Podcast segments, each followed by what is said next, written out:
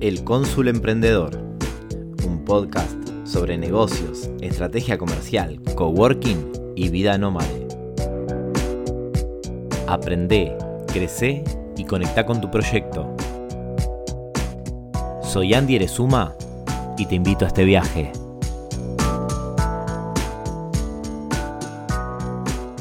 Bienvenido, bienvenida a este nuevo episodio del podcast El Cónsul Emprendedor. ¿Cómo estás? ¿Cómo arrancaste el día hoy? Bueno, espero que estés de 10. Yo la verdad que estoy súper emocionado a nivel emociones, ¿no? Básicamente, porque si bien estamos seguimos atravesando esta cuarentena hermosa, y ya expliqué en el episodio anterior por qué es hermosa, Em, también obviamente cada uno tiene sus días y, no todos los días son iguales. Pero bueno, elijo esos días en los que estoy pum para arriba para grabar estos episodios porque obviamente siempre voy a querer transmitir una muy buena energía. Y hoy vengo a hablar de algo puntualmente de eso, ¿no? De algo que mueve mucha energía y que es el liderazgo que estás ejecutando hoy en tu proyecto vos y que yo estoy ejecutando en el mío. Y, esos aspectos importantes que hay que tener en cuenta al momento de gerenciar nuestro propio proyecto, básicamente, donde somos absolutamente todos los puestos de trabajo disponibles que puede tener nuestro negocio, somos nosotros. Y en algún que otro caso, delegamos alguna que otra tarea, ya sea contable o de diseño. Pero hacemos el 95% de las acciones nosotros mismos en nuestro proyecto.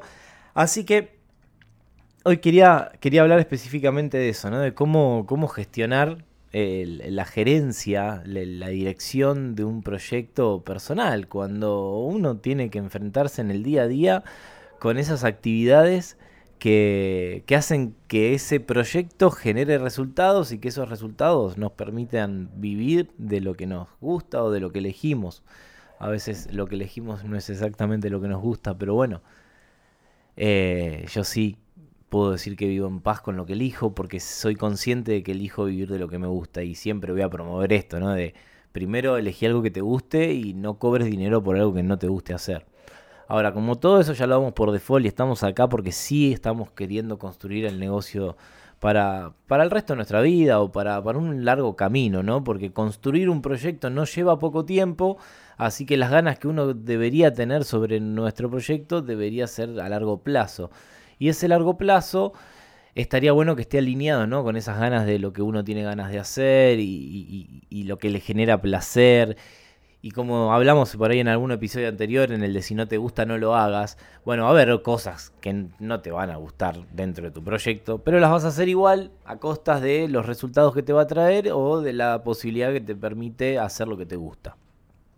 No sé, me imagino alguien que hace joyería, por ahí no le gusta hacer campañas de marketing digital, pero sabe que por ahí en un principio las primeras campañas las tiene que montar uno mismo porque el negocio no es lo suficientemente eh, los resultados como para poder contratar ese servicio. Pero por ahí, haciendo una consultoría contable con algún contador o con algún administrador de empresas que se especialice en emprendedores, por ahí te ayuda a optimizar tus costos o a ser consciente del precio real que tendría que tener tu producto y después a partir de ahí sí podés pagar una empresa de marketing digital porque lograste optimizar en otro sector que eso te trae por resultado la posibilidad de mejorar otro área.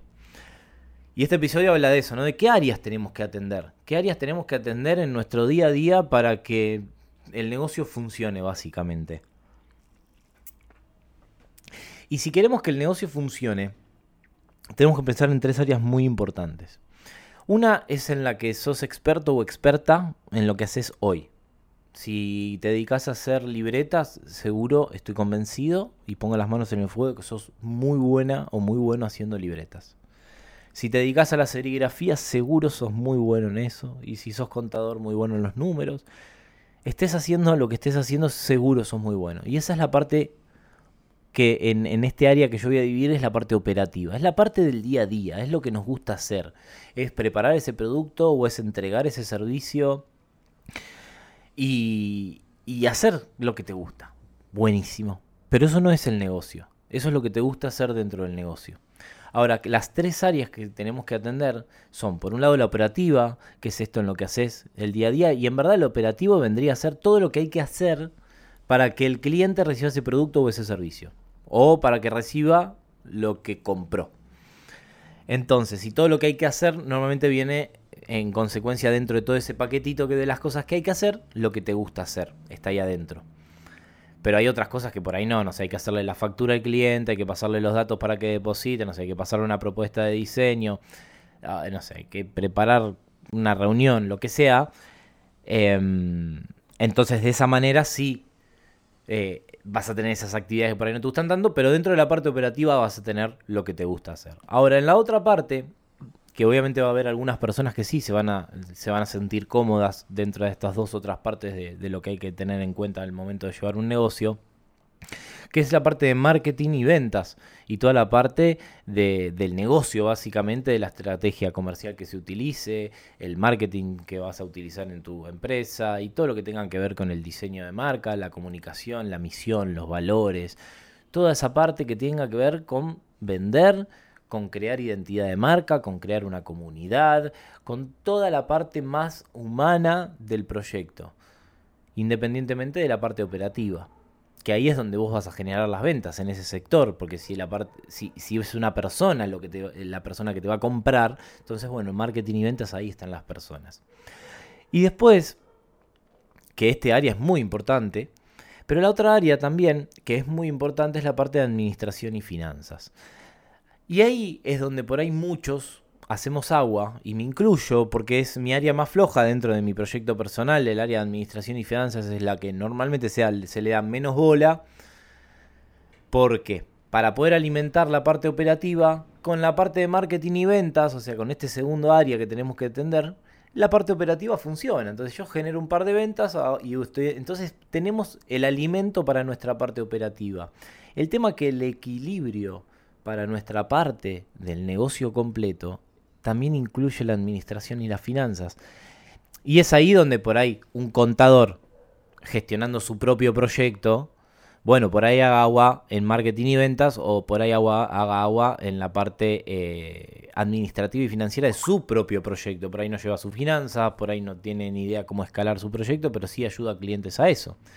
Entonces, también es importante eso, o alguien que haga marketing, por ejemplo, pero que no sea tan bueno en la parte operativa con la atención al cliente y con toda esa área, porque como lo hace para uno mismo, entonces por ahí le cuesta un poco conseguir nuevos clientes, o con la parte de finanzas. Entonces también interfiere un poco quien seas, ¿no? En este momento. Pero sí que tengas en cuenta que estas tres áreas son muy importantes dentro de tu proyecto, tanto el operativo como marketing y ventas, como administración y finanzas. Y de ahí desprende todo. Entonces, si hoy tendrías que dividir tus prioridades, Obviamente eh, debe estar un poco desbalanceado. Lo que yo te recomiendo es que lo empieces de a poco, por lo menos a balancearlo y a equilibrarlo. No te digo que eh, tengas 33, 33, 33% de tu atención en, los tres aspectos, pero sí que por ahí si en alguno tenías un 5% de atención, saques de algún lado, de un, del otro aspecto, que sí le estabas dedicando por ahí mucho tiempo y le dediques un poquito más al otro. Más que nada porque esto te va a permitir empezar a hacer gerente de tu propio proyecto y vas a empezar a poder tener información para poder tomar decisiones. ¿Qué pasa en el camino? ¿no? Esto es muy lindo escucharlo en un podcast y, que nada, y ya. Pero ahora el momento de implementarlo, ¿no? ¿Qué, qué, sensaciones o qué emociones nos encontramos, ¿no? Que es, uy, y cuando empezamos a ser más conscientes de nuestros costos, no decimos, uy, ¿qué puede pasar, no? Que los clientes no me sigan comprando o que no tenga tantas ventas como antes. Pero cuando empezás a ser consciente realmente de, lo que te estarías perdiendo si no sos consciente, el, el, costo de aprendizaje, si bien es alto a veces porque tenés que aprender cosas nuevas que no sabías antes, o tenés que invertir por ahí en, no sé, en una consultoría con alguien para que te dé una mano con un Excel para tus finanzas, y por ahí no contabas con ese dinero o no lo tenías destinado, entonces si vos sos consciente que por ahí, por ejemplo, uno de los costos que deberíamos contemplar todos, que yo ese sí lo contemplo, que es el costo de amortización de los equipos que utilizamos y dentro de ese costo de amortización también entra el costo de inversión en educación. Ese costo alguien lo tiene que pagar. Entonces, si nos ponemos a pensar, si mi fuente de ingresos son de mis clientes, y yo con el dinero que me ingresa de mis clientes pago los costos y con lo que me sobra lo utilizo para vivir, entonces la cuestión era aumentar un poco, eh, poner en el costo el costo de inversión en educación o el costo de los costos ocultos, como no sé, ir al, ir al proveedor a buscar algo. Y bueno, ahí tenemos nafta o tenemos un, un remis o tenemos algún costo oculto que no estamos contemplando. Entonces, y la amortización de los, de lo, del equipamiento que estemos usando, ya sea una computadora, una impresora, una cámara para filmar, ya sea, no sé, una herramienta de taller, lo que sea. Uno tiene que tener dentro de sus costos el costo de, crecimiento, porque es el que te va a permitir poder vender poca cantidad y poder destinar por lo menos, pero dentro de tu costo, lo tenés contemplado esa, esa pequeña cantidad para algo. Y ese algo puede ser comprar una nueva herramienta, pagarte un curso, eh, que no sé, a mí me pasó el otro día que se me rompió la... Eh, no se me rompió el disco rígido, perdón.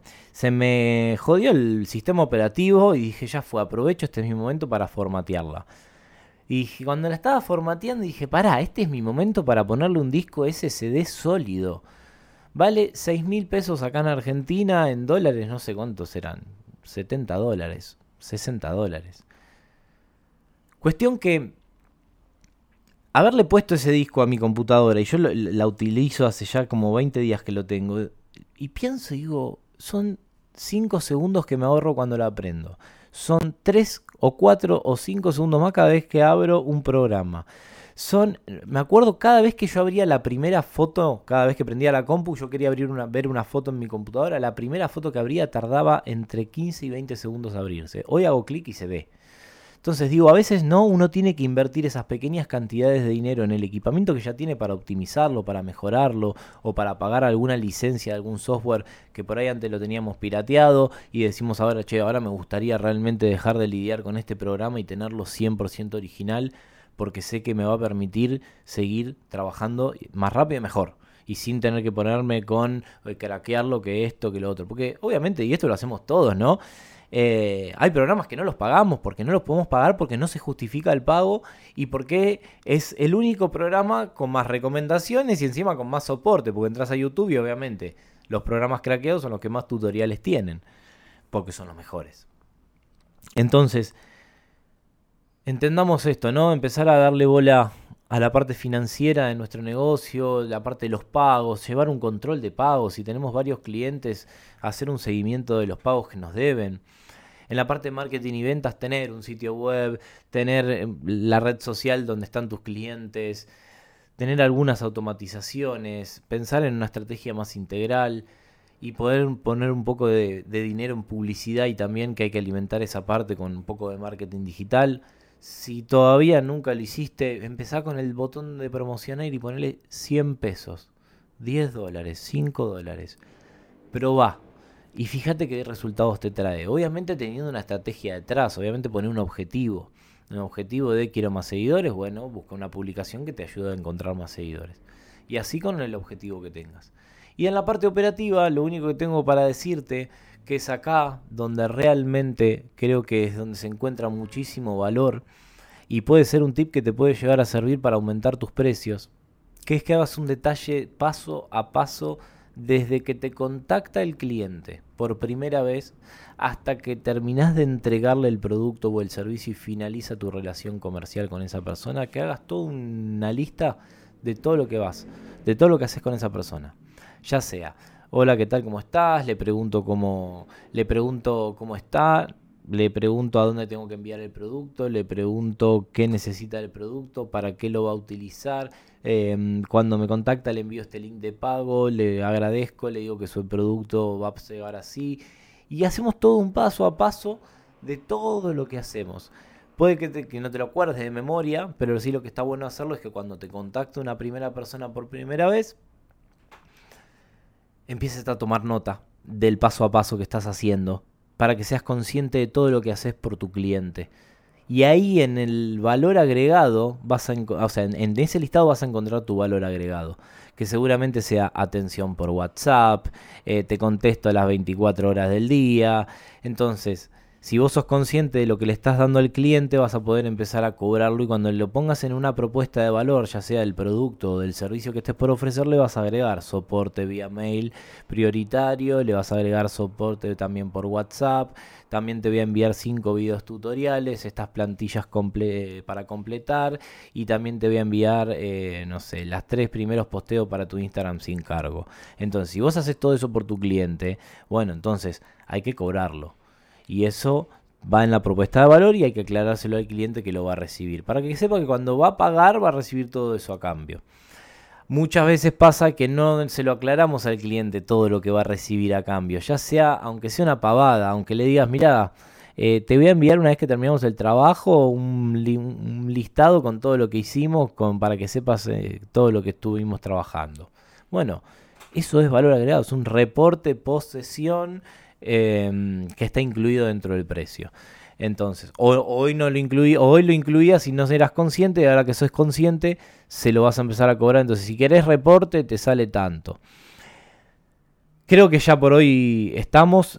Espero que te haya gustado estos, ¿no? estos tres puntos importantes a tener en cuenta en tu negocio y que te sirvan realmente como para ser consciente de, que tenés esas tres áreas para atender y de que hay formas de poder estar equilibrado con eso y en paz también. Una parte de estar en paz con, con cada área de las que no nos gusta tanto está bueno. Así que si te gustó este episodio, compartilo, obviamente. Me encanta que me compartan porque me doy cuenta de que todo esto tiene sentido y y me gusta todo este camino que estoy recorriendo junto a vos. Así que te mando un fuerte abrazo, sabes que acá estoy, nos vemos en la próxima. Chau chau.